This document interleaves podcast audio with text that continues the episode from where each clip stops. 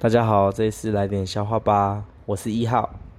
那我今天我看了看留言呢，有一个叫小学生的投稿，呃，他直接留言哦，哦，他说，传说在鬼门开当天十二点，就晚上十二点的时候，你在客厅中间用力的大喊三声，就会发生很可怕的事情，你爸妈就会出来打你。小学生，你完蛋喽！好，那喜欢我讲的笑话呢，请麻烦给我五星评论，那加留言。你要投稿也可以哦，就用 Facebook 跟 Instagram 搜寻来点笑话吧，就可以投稿给我了。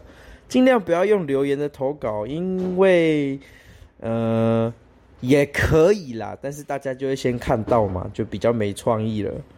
好，那就这样喽，拜。